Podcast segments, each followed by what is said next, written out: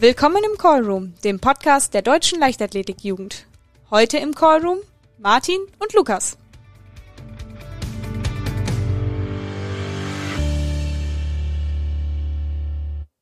Hallo Martin, ein weiterer Monat ist vergangen und ich freue mich, dass ich dich hier wieder im Podcast begrüßen darf. Ja, hallo Lukas. Ich freue mich auch. Endlich wärmer, die Sonne scheint.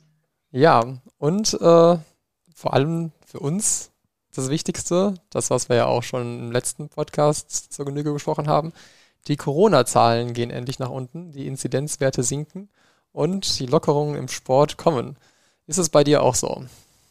Na klar, wir dürfen wieder nicht nur, nicht nur Training, sondern auch Wettkämpfe, ja, ab sofort oder ab demnächst zumindest wieder. Also der Ausblick ist durchaus positiv. Ja, das ist äh, bei uns genauso.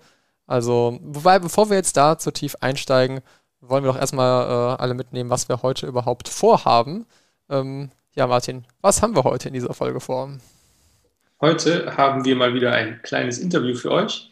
Und zwar mit der Tabea von den Jugendbotschaftern Sportpsychologie.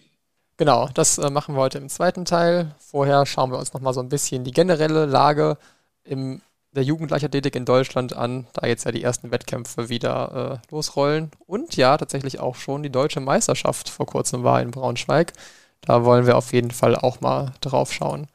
Vielleicht äh, zuerst aber nochmal auf die aktuellen Corona-Regeln geblickt. Ähm, ich hoffe, äh, ich spreche jetzt äh, quasi für alle Zuhörer, für äh, alle Bundesländer. Ich nehme an, die Inzidenzzahlen entwickeln sich ja ungefähr gleich aktuell. Von daher kann ich aber zumindest aus meiner Trainingsgruppe sagen, äh, aus NRW, wie wir ja schon oft erwähnt haben, dass da äh, Lockerungen jetzt äh, sehr weitreichend waren. Also da wir als Läufer erstmal ja weder als äh, Kontaktsport gelten und wir auch draußen sind, haben wir jetzt keine, keine Personenbegrenzung mehr im Training. Das heißt, wir dürfen jetzt äh, auch wieder mit 15 Leuten auf einem Haufen einlaufen ja, das ist doch äh, was, was ich wirklich vermisst habe in den letzten Monaten. Und da habe ich mich sehr darüber gefreut. Ist das bei euch auch so? Ja, definitiv. Also vor allem ist halt der Organisationsaufwand wird halt wieder ein bisschen geringer, dass man wieder größere Gruppen machen darf, nicht mehr ganz so viele Trainer oder Helfer auf dem Platz braucht. Das stimmt. Und auch wieder ein bisschen, bisschen mixen kann, sozusagen, dass man zwischendurch auch mal wechselt und mal andere Gruppen zusammenwirft. Ja. Ja, als wir die letzte Folge aufgenommen haben, da war das ja für die äh, U14-Kategorie so, dass äh, nur fünf Kinder in einer Gruppe zusammen trainieren durften, was ja einiges an Problemen mit sich gebracht hat. Zudem gab es auch noch ja, diverse andere Regeln, wie zum Beispiel, dass Trainer im Training die ganze Zeit eine Maske anhaben mussten, dass du die Kontaktnachverfolgung gewährleisten musstest, also dass du immer aufschreiben musstest, wer wann da war. Es war schon, wie du sagst, mit hohem organisatorischen Aufwand verbunden. Und das ist jetzt äh, tatsächlich auch weggefallen. Das heißt, ich muss jetzt weder aufschreiben, wer da war, noch äh, muss ich die Gruppengröße begrenzen. Und da haben sich, glaube ich, auch gerade die Kids sehr darüber gefreut, dass man wieder irgendwie mal so ein großes, äh, großes Aufwärm- oder Abschlussspiel mit 20 Kindern machen kann. Das gab es ja schon lange nicht mehr. Ja. Ja, das, äh, was sich jetzt viele Athleten fragen werden, besonders im Jugendbereich, ist ja, wie es jetzt mit Wettkämpfen weitergeht. Da sieht es noch nicht, äh, noch nicht ganz so gut aus. Es gibt zumindest viele Hoffnungsschimmer, aber ein bisschen was ist auch noch wackelig. Ich hatte ganz kurz angeteasert, dass ich äh, letzten Monat, also ich hatte letzten Monat im Podcast angeteasert, dass ich auch wieder für einen Wettkampf gemeldet war. Der wurde tatsächlich äh, zwei Tage vorher abgesagt, bevor er gewesen wäre, weil die zuständige Stadt gesagt hat, sie sieht diesen Wettkampf doch eher als Sportfest und nicht als Wettkampf.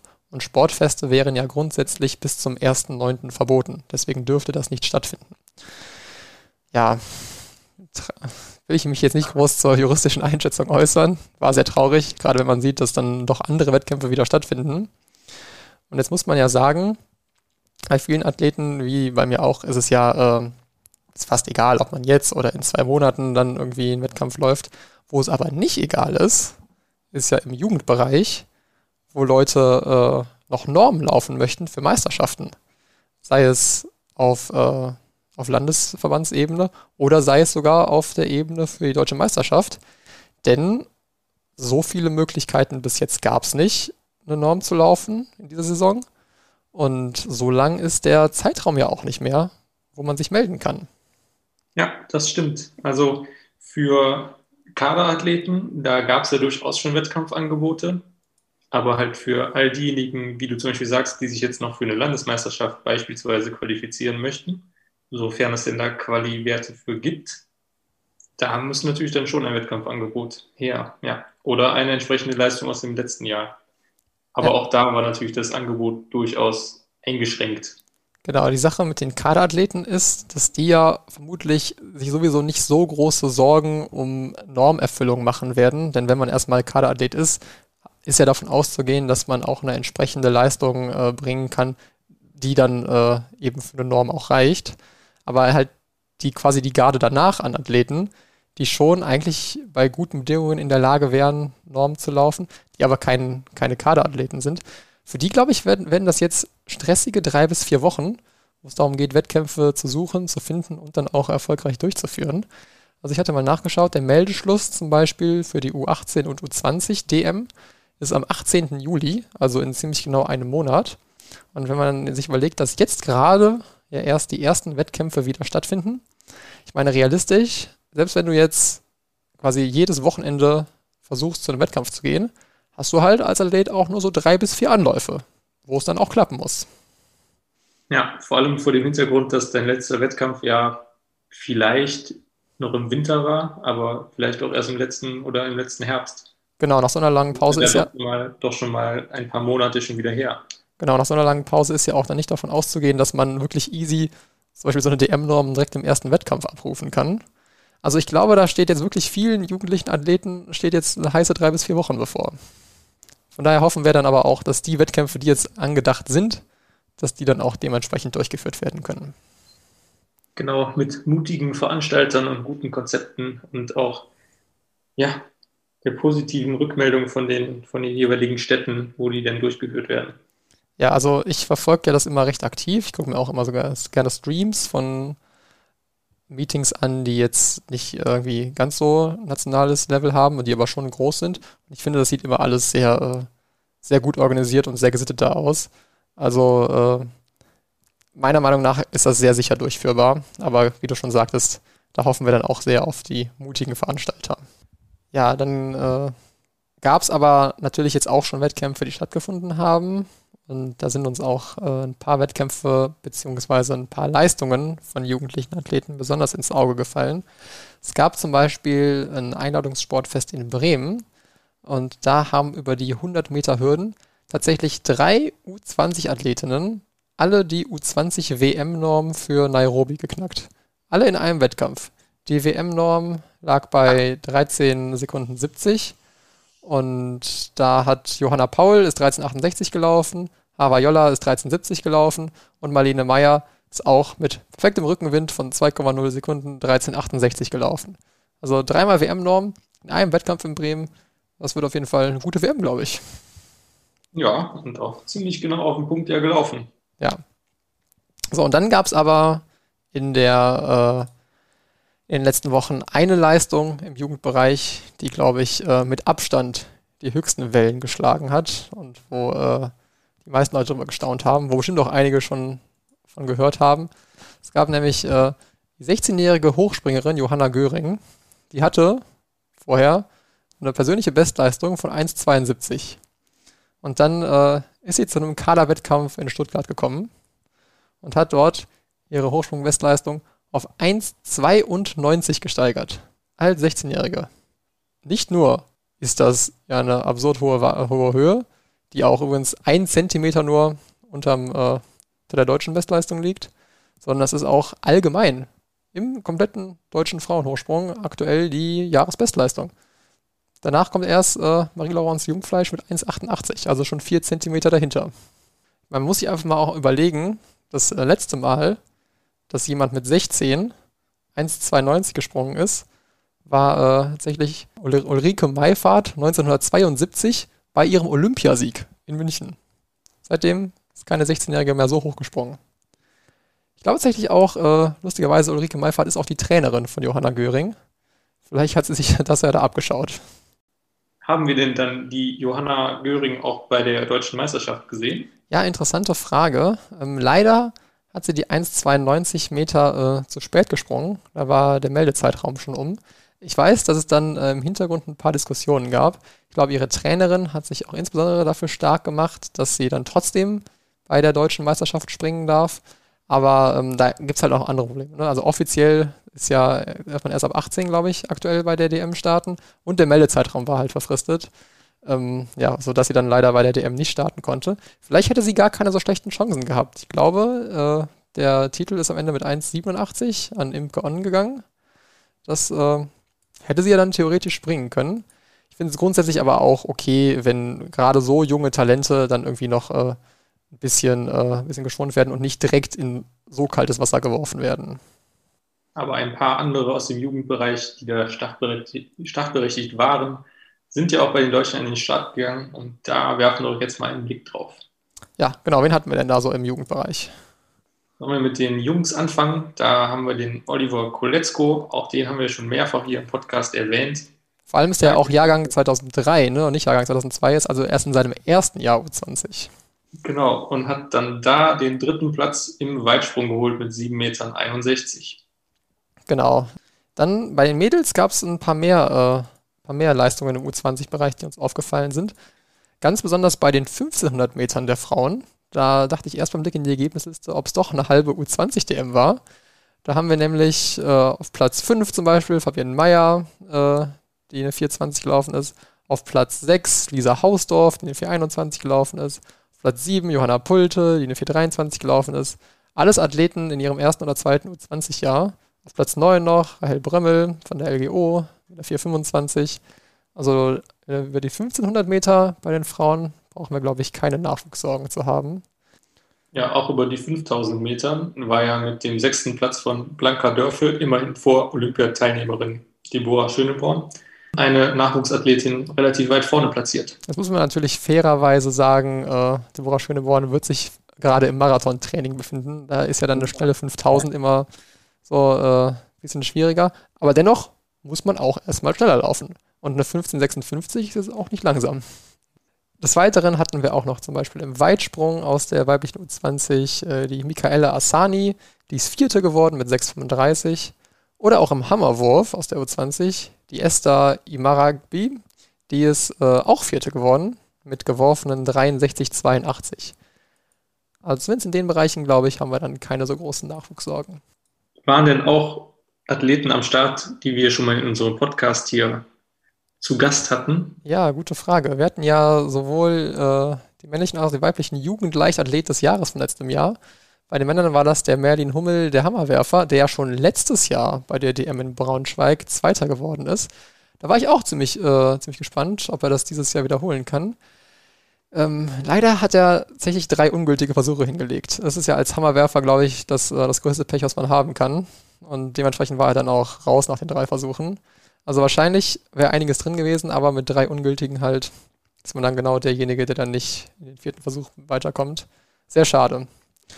Von Lucy Kinas äh, leider noch Schlechteres zu berichten. Die äh, ist kurz vorher in Götzes gestartet, die ist ja Siebenkämpferin und hat sich tatsächlich beim Einspringen, beim Weitsprung das Kreuzband gerissen. Ähm, die wird also auch jetzt erstmal äh, die Saison abgeschrieben haben. Ja, wir hoffen, dass sie auch stark zurückkommen wird. Da habe ich auch ehrlich gesagt äh, nicht so große Zweifel dran bei dem Talent, was sie hat.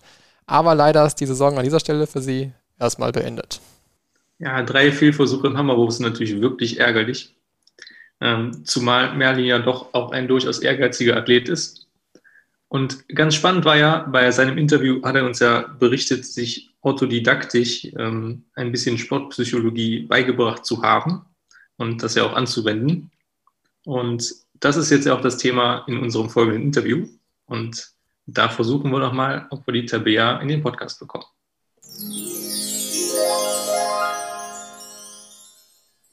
Hallo Tabea. Hallo Martin. Ja, hallo Tabea. Äh, schön, dass es geklappt hat. Wir hatten ja schon äh, einiges an Ehrenamtlichen hier im Podcast. Wir hatten ja zum Beispiel auch mal den Kai als Jugendbotschafter Dopingprävention.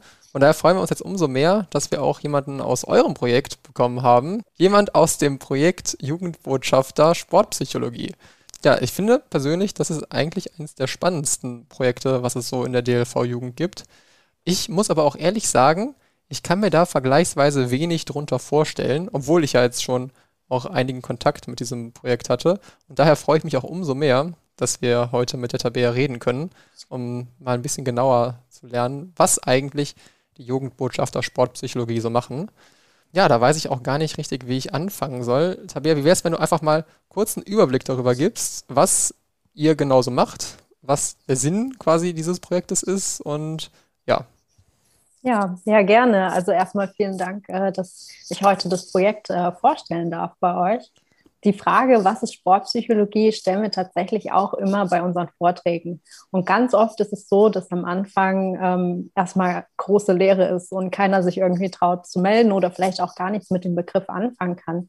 Wenn wir dann aber zu sprechen kommen auf ähm, Wettkampfsituationen zum Beispiel, also bin ich nervös ähm, am Start, also bin ich vielleicht auch angespannt, oder ähm, gucke, was meine Konkurrenten machen oder ähm, ja, mein Umfeld, das dabei ist. Also dann sind da so verschiedene Faktoren, die alle in die Sportpsychologie mit reinspielen und wo wir dann auch ein bisschen näher an ähm, die Sportpsychologie rankommen und gucken, was, was macht die eigentlich. Also in der Psychologie ist es generell so, dass äh, wir uns ähm, mit dem Denken, dem Fühlen ähm, und dem Handeln äh, beschäftigen, also den Gedanken, den Emotionen und dem Verhalten. Ähm, und in der Sportpsychologie dann eben im sportlichen Kontext. Ähm, ja, ich bin Tabea, wie ihr schon gesagt habt, ich bin Teil der Jugendbotschafter Sportpsychologie und wir, äh, unser Ziel ist es, die Sportpsychologie ähm, begreifbar oder greifbar zu machen. Ähm, und den Athleten, Athletinnen, Trainern, Trainerinnen ähm, ja, zu erklären, was steckt da eigentlich hinter und im besten Fall äh, zu informieren und ähm, ja, vielleicht auch die eine oder andere Methode mit an die Hand zu geben. Wobei man sagen muss, wir sind keine ähm, oder teilweise keine ausgebildeten Psychologen, Psychologinnen ähm, oder Sportpsychologen, sondern ähm, ja, Jugendliche im Alter von 18 bis, ich glaube, 27, 28, ähm, die das ehrenamtlich machen und über die Sportpsychologie informieren. Ja, das klingt echt also ziemlich interessant, wenn man das so hört. Heißt das, ihr seid dann auch wirklich in Kontakt mit Athleten und Trainern? Ja, im Moment mit Corona ist es ein bisschen schwieriger, ähm, aber ähm, bevor das gewesen ist, ähm, haben wir Workshops vor Ort gehalten, äh, Vorträge zu den verschiedenen Themen. Ähm, also wie gehe ich mit Stress um äh, im Wettkampf, äh, über das Thema Motivation, Zielsetzung. Ähm, und das haben wir jetzt versucht, online auch zu machen. Also wir hatten dieses Jahr schon zum Thema Achtsamkeit im Sport, zum Thema Selbstvertrauen und Zielsetzung Vorträge und sind gerade dabei, noch weitere ähm, ja, Angebote zu schaffen und ja, gehen eben zum Verein oder ähm, auf Landesebene zum Landesverband oder auf Bundesebene oder bei den Meisterschaften und halten da Vorträge.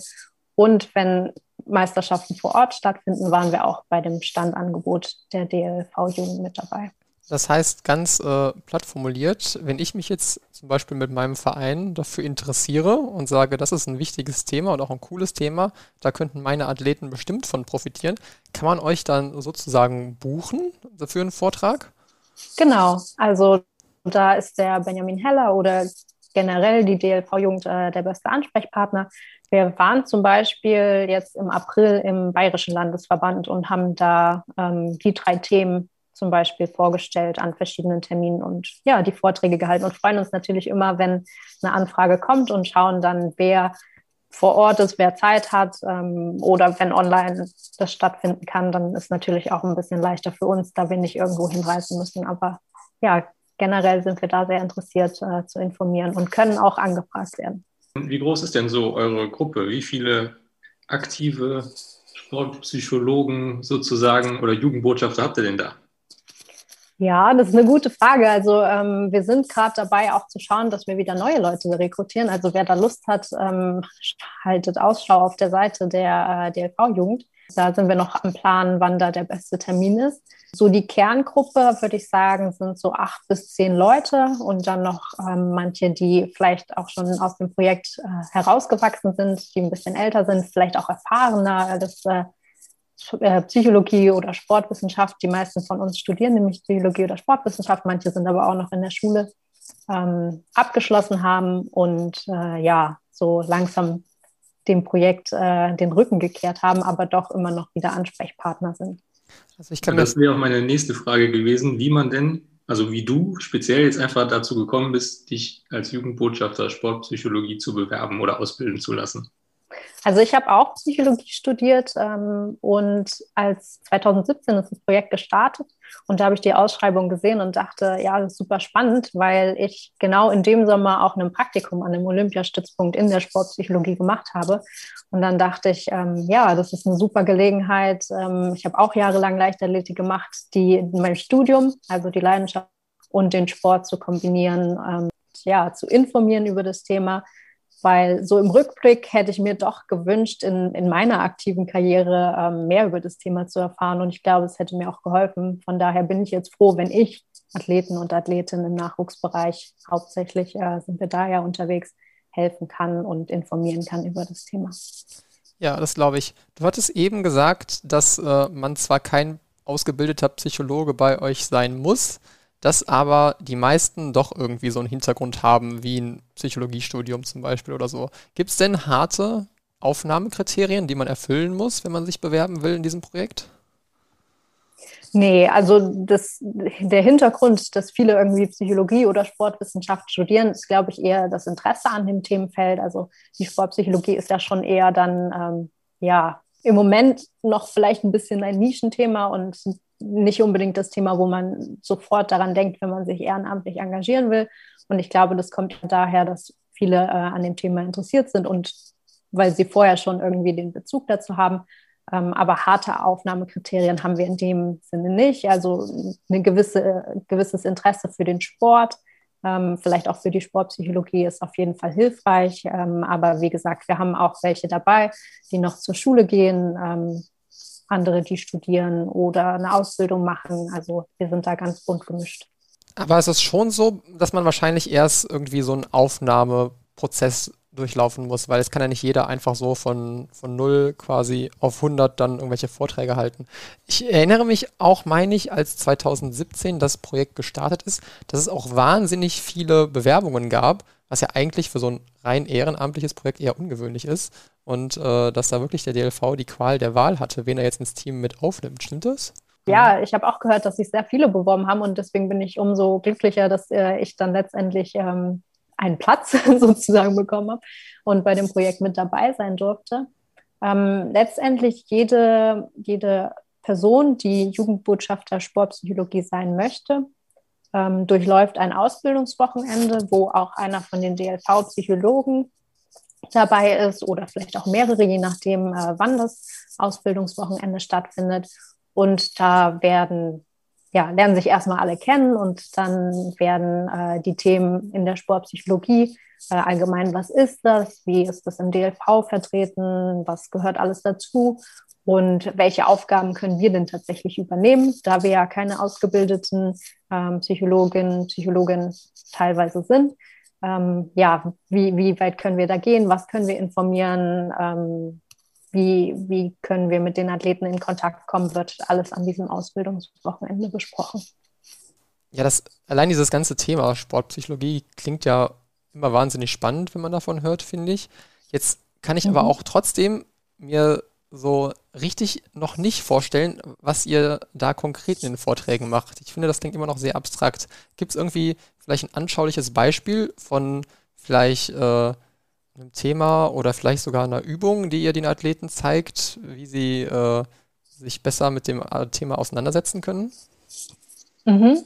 Ich weiß nicht, ob ihr die Szene im Kopf habt äh, bei der WM 2019 in Doha, ähm, als Malaika Mihambo beim Weitsprung im Stadion saß die Augen geschlossen hatte und ja, wie in der Meditation versunken gewesen ist. Mhm. Ähm, also sie hatte ja die ersten zwei Sprünge, ähm, die so mittelmäßig gut waren und dann den dritten aber einen sehr, sehr guten Sprung äh, geschafft. Also man kann auch sagen, sie stand vielleicht sehr unter Druck, weil sie ja auch als, ich glaube, Weltjahresbeste angereist ist, äh, diesen dritten Sprung noch gut zu machen, um noch drei weitere zu haben oder die Chance zu haben, eine Medaille zu bekommen. Und ähm, was sie, wir hatten da hat sie auch ein schönes Interview zugegeben, ähm, was sie gesagt hat. Sie hat in dem Moment alles losgelassen, ähm, was an Gedanken irgendwie in ihrem Kopf herum waren, alles, was in der Vergangenheit, also die zwei Versuche, die jetzt total daneben gegangen sind und welche Konsequenzen das in der Zukunft vielleicht hat, wenn sie jetzt keinen guten dritten Versuch hat. ja, das hat sie losgelassen und sich darauf konzentriert, was sie jetzt genau in dem Moment tun kann. Und das ist im Prinzip so ein bisschen Achtsamkeit, ähm, wie wir das in dem Workshop dann vermittelt haben. Und ähm, wenn man sich das auf die verschiedenen sportlichen Situationen anschaut, kann das ja immer wieder auftreten.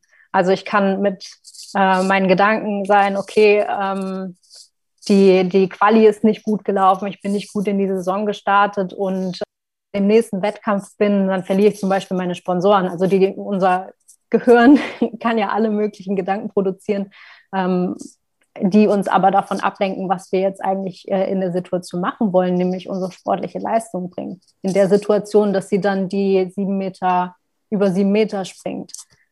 Genau. Und eine Übung, die wir da den Athleten ähm, mitgeben, ist, dass sie einfach mal beobachten, eine Minute lang, wo sie denn mit den Gedanken hin und her springen.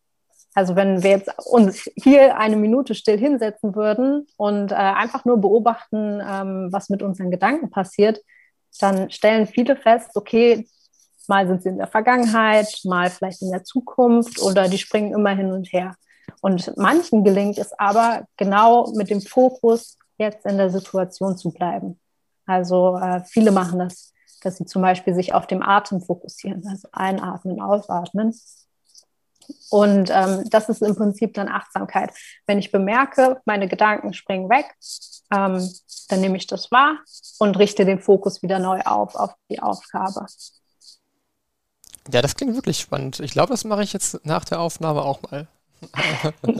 also es gibt unendlich viele äh, Achtsamkeitsübungen oder auch Atemübungen, ähm, wobei das nochmal ein bisschen was anderes ist, aber ähm, ganz viele Sachen, um das zu trainieren. Und letztendlich geht es ja darum, den Fokus beizubehalten und in dem Moment, wo es dann eben wichtig ist, die Leistung auf den Punkt zu bringen. Und Malaika Mihambo hat das eben sehr, sehr schön ähm, veranschaulicht in diesem Wettkampf, dass sie sich in dem Stadium hingesetzt hat, sich zurückgezogen hat äh, und nochmal neu fokussiert und konzentriert hat. Und dann letztendlich ja das auch zu einem guten Ergebnis geführt hat. Sind solche Techniken denn für jeden Athleten ja, erlernbar oder umsetzbar oder muss man sich da schon drauf einlassen oder einlassen wollen? Also ich glaube schon, dass man sich so ein bisschen auch auf äh, neue Trainingstechniken oder vielleicht auch Achtsamkeitstechniken einlassen möchte oder ähm, das tun sollte, wenn, wenn man daran Interesse hat. Ich weiß nicht, ob ähm, Achtsamkeitsübungen tatsächlich für jeden was sind, aber ich würde es jedem empfehlen, einfach mal auszuprobieren. Und dann ist es tatsächlich äh, wie beim Training das Gehirn ähm, lässt sich genauso trainieren wie die Muskeln. Und das braucht aber Zeit. Also es funktioniert leider nicht von heute auf morgen. Das wäre natürlich schön, aber ähm, das muss genauso wie, wie die Muskeln trainiert werden und zeigt sich dann eben über längere Zeit. Ein spannendes Thema. Ich hatten wir ja auch schon mal in einem Interview mit dem Merlin, glaube ich, der mhm. sich das genau, selber beigebracht hat oder aus Büchern abgelesen hat, wie das mhm. funktionieren könnte. Und er hat ja auch berichtet, dass es ihm extrem geholfen hat.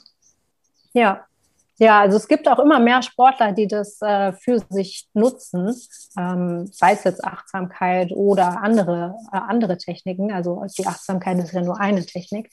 Ähm, aber da gibt es sehr, sehr ähm, viele Möglichkeiten, das zu trainieren. Und ähm, zeigt vielleicht auch so ein bisschen auf, was die Sportpsychologie leisten kann. Also wir haben am Anfang unseres Vortrags immer das Beispiel, okay, wenn du in einer normalen Situation bist, nicht unter Stress, sondern vielleicht auch nur beim Training, wie viel macht dann das Umfeld aus von der Leistung? Wie viel macht das Training aus und wie viel der Körper und wie viel die Psyche? Ihr könnt euch das vorstellen, dass das ähm, ja ungefähr gleich verteilt ist. Also wenn ich nicht fit bin körperlich, ähm, dann kann ich natürlich auch keine Superleistung bringen. Wenn das Umfeld, wenn ich zum Beispiel totalen Streit mit ähm, dem Trainer oder vielleicht auch im privaten Umfeld habe, dann wirkt sich das vielleicht auch auf meine Leistung aus. Ähm, genauso aber auch, ähm, wenn ich ähm, mit, mit dem Kopf nicht dabei bin oder wenn ich nicht gut im Training bin. Wenn wir uns aber anschauen, wie sich das verhält, wenn wir unter Druck stehen, also wenn zum Beispiel die ähm, Bahn nass ist oder ich zu spät ins Stadion gekommen bin und so ganz viele verschiedene Stressfaktoren, das ist ja auch bei jedem unterschiedlich dazukommen, dann ähm, kann man sagen, dass die Psyche dann einen größeren Faktor von der sportlichen Leistung einnimmt. Also wir können top trainiert sein, wir können körperlich total fit sein, das Umfeld steht komplett hinter uns. Aber wenn ich äh, mit dem Kopf nicht dabei bin in der sportlichen Situation oder wenn ich total äh, in Panik vielleicht gerate, weil ich zu spät gekommen bin oder so, dann fällt es uns oft schwer, ähm, die sportliche Leistung zu bringen, die wir vielleicht ähm, bringen könnten.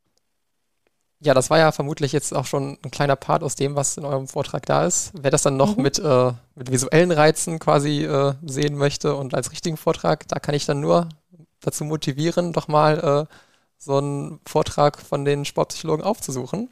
Genau, also entweder wie gesagt über die DLV-Jugend anfragen oder auch gerne bei Instagram die Augen aufhalten. Ähm, da haben wir seit Anfang des Jahres regelmäßig einen Mental Monday und machen aber auch Werbung für die Workshops, die wir online äh, zurzeit anbieten. Also da einfach die Augen offen halten. Ja, jetzt ähm, bietet ihr ja auch ein bisschen ein niederschwelligeres Angebot, nämlich auf den Jugend-DMs. Das weiß ich, weil Martin und ich ja schon öfters darüber erzählt haben, was wir so am Jugendstand bei deutschen Jugendmeisterschaften machen. Und da war jetzt im Jahr 2019, was ja das letzte Jahr war, wo wir da waren, da äh, gab es auch eine Abteilung der Sportpsychologen, die mhm. äh, da ihr eigenes Angebot hatten. Ähm, ich meine, da warst du auch 2019 in Ulm, ne? Ich erinnere mich. Ja, mit dem Riesengewitter. Genau. ja. Ähm, ja, was, was genau hattet ihr da am Stand, was man sich quasi ansehen konnte oder wo man mitmachen konnte? Also die, die größte Übung, die wir hatten, wir hatten so ein kleines Quiz, wo man verschiedene Begriffe hatte, die man ähm, zueinander zuordnen sollte, um so ein bisschen auch ins Gespräch zu kommen, was verbirgt sich denn vielleicht hinter, hinter der Sportpsychologie. Also wir hatten zum Beispiel den Begriff mentales Training und dann ähm, ja einen Satz dazu, was ist das? Und dann sollte man die verschiedenen Begriffe oder Bildchen ähm, zueinander zuordnen. Genau. Und dann sind wir darüber dann mit den Leuten, die äh, an dem Stand gewesen sind, ins Gespräch bekommen, äh, gekommen und haben uns ein bisschen darüber ausgetauscht, was äh, die Sportpsychologie ist und was man da vielleicht auch machen kann. Und dann hatten wir noch ähm, verschiedene Zitate von Athletinnen und Athletinnen. Also das versuchen wir auch immer ähm, auf Instagram oder in den Vorträgen einzubauen, ähm, dass wir den Bezug von vielleicht Vorbildern, äh, Top-Athletinnen, Top-Athletinnen, wo die Jugend vielleicht auch mal hin möchte oder vielleicht auch schon auf dem Weg dahin ist, ähm, ja, einzubauen und zu zeigen, dass selbst äh, ja, diese Super-Athleten ähm, vermeintlich ja auch vielleicht ja, sportpsychologische Hilfe in Anspruch nehmen. Und das, das äh, manchmal hat die Psychologie ja so ein bisschen den Ruf, ja, da gehen ja nur die Irren hin oder ähm, da geht man nur hin, wenn man Probleme hat. Äh, aber das ist, ist nicht so. Also die Sportpsychologie ist äh, ein Bereich der sportlichen Leistung, wo man sich auch noch Hilfe holen kann, genauso wie bei der Physiotherapie oder bei der Ernährungsberatung oder bei der Medizin. Da sagt ja auch keiner, äh, da gehen nur die hin, die Probleme haben, sondern ähm, das ist einfach ein Weg, um vielleicht die Leistung noch zu steigern. Also es ist beides, kann man sagen. Ja, ich glaube, dass äh, dieses Bewusstsein dafür, das kommt auch jetzt langsam immer mehr durch. Ich habe auch das Gefühl, gerade so in der letzten Zeit hört man von immer mehr Sportlern, die das für sich nutzen und die ja dann mhm. dementsprechend damit dann auch gute Leistungen erzielen. Ja, und äh, also die, die Sportpsychologie ist sehr, sehr vielfältig. Also wie gesagt, es geht auch nicht nur darum, äh, total auf Leistung getrimmt zu sein, sondern es kann ja auch ein Thema sein, ähm, die Persönlichkeitsentwicklung im Laufe der sportlichen Karriere oder ähm, wie gehe ich mit einer Verletzung um, ähm, nicht nur auf der physischen Ebene, sondern auch auf der psychischen Ebene. Also wenn ich zum Beispiel dann aus der Trainingsgruppe raus bin, da gar nicht mehr das alles mitbekomme ähm, oder vielleicht auch das Karriereende weil wenn man sein Leben lang oder sehr, sehr lange in seinem Leben äh, die ganze Zeit im sportlichen Alltag gewesen ist und dann die Karriere endet, dann ist das ja ein ziemlicher Umbruch für, für alle. Und dann zu schauen, wie, äh, wie gestalte ich den denn am besten, dass ich danach nicht in ein Loch falle, ähm, was, was manchen Athletinnen und Athleten vielleicht äh, schon passiert ist. Ähm, ja, das, das können ganz, ganz viele Themen sein in der Sportpsychologie. Ja, das klingt ja wirklich alles eigentlich sehr spannend. Habt ihr denn jetzt irgendwas für die Zukunft beziehungsweise für die nächsten Monate, was ihr euch besonders auf die Fahnen geschrieben habt oder ein kleines Projekt, was ihr in den nächsten Monaten besonders angehen wollt? Hm, also wir sind auf jeden Fall gerade am Plan, ähm, wie wir äh, die Jugendlichen, die Athletinnen und Athletinnen noch besser erreichen können und äh, dass wir auch deren Themen treffen. Also wenn ihr da eine Frage habt, ähm, zum Thema Sportpsychologie ein Thema, was euch besonders interessiert, dann schreibt uns gerne, entweder über die DLV Jugend oder über Instagram. Und dann schauen wir auch, ähm, wie wir das aufnehmen können. Als nächstes auch auf dem Instagram-Kanal, also wie gehe ich mit Stress um? Und es gibt diese umgekehrte U-Kurve. Also ähm, wenn ich total entspannt bin, kann ich nicht meine beste Leistung bringen. Und wenn ich total angespannt bin, kann ich nicht meine beste Leistung bringen. Und wenn ich so in die Mitte komme, dann, dann kann ich eigentlich meine optimale Leistung bringen. Und ähm, dann gibt es halt verschiedene Techniken, um in diesen Zustand zu kommen, dass ich optimal angespannt bin sozusagen. Und ähm, dass, dass Nervosität zum Beispiel auch mehr Energie geben kann. Also wenn ich äh, das sehe als okay, wenn ich jetzt so überhaupt nicht aufgeregt wäre vor der Prüfung, dann wäre ja auch irgendwas falsch. Also vielleicht wäre ich dann zu entspannt sozusagen. Mhm.